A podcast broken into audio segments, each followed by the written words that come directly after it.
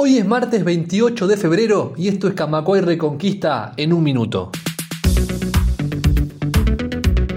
El Banco República recibió en el 2022 casi 1.200 denuncias de clientes estafados. Mediante un comunicado, el banco difundió datos e información que permiten conocer la magnitud de las estafas electrónicas realizadas a sus clientes y cuáles son las modalidades utilizadas para hacerlas.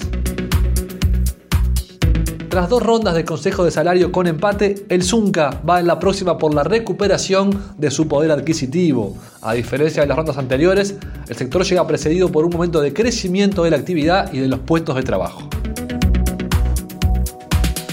La fiscal Gabriela Fossati, quien estuvo a cargo del caso Astesiano, denunció penalmente por difamación e injurias al presidente del Frente Amplio, Fernando Pereira, también fueron denunciados el periodista Alberto Grille, director de Caras y Caretas, y tres usuarios de las redes sociales.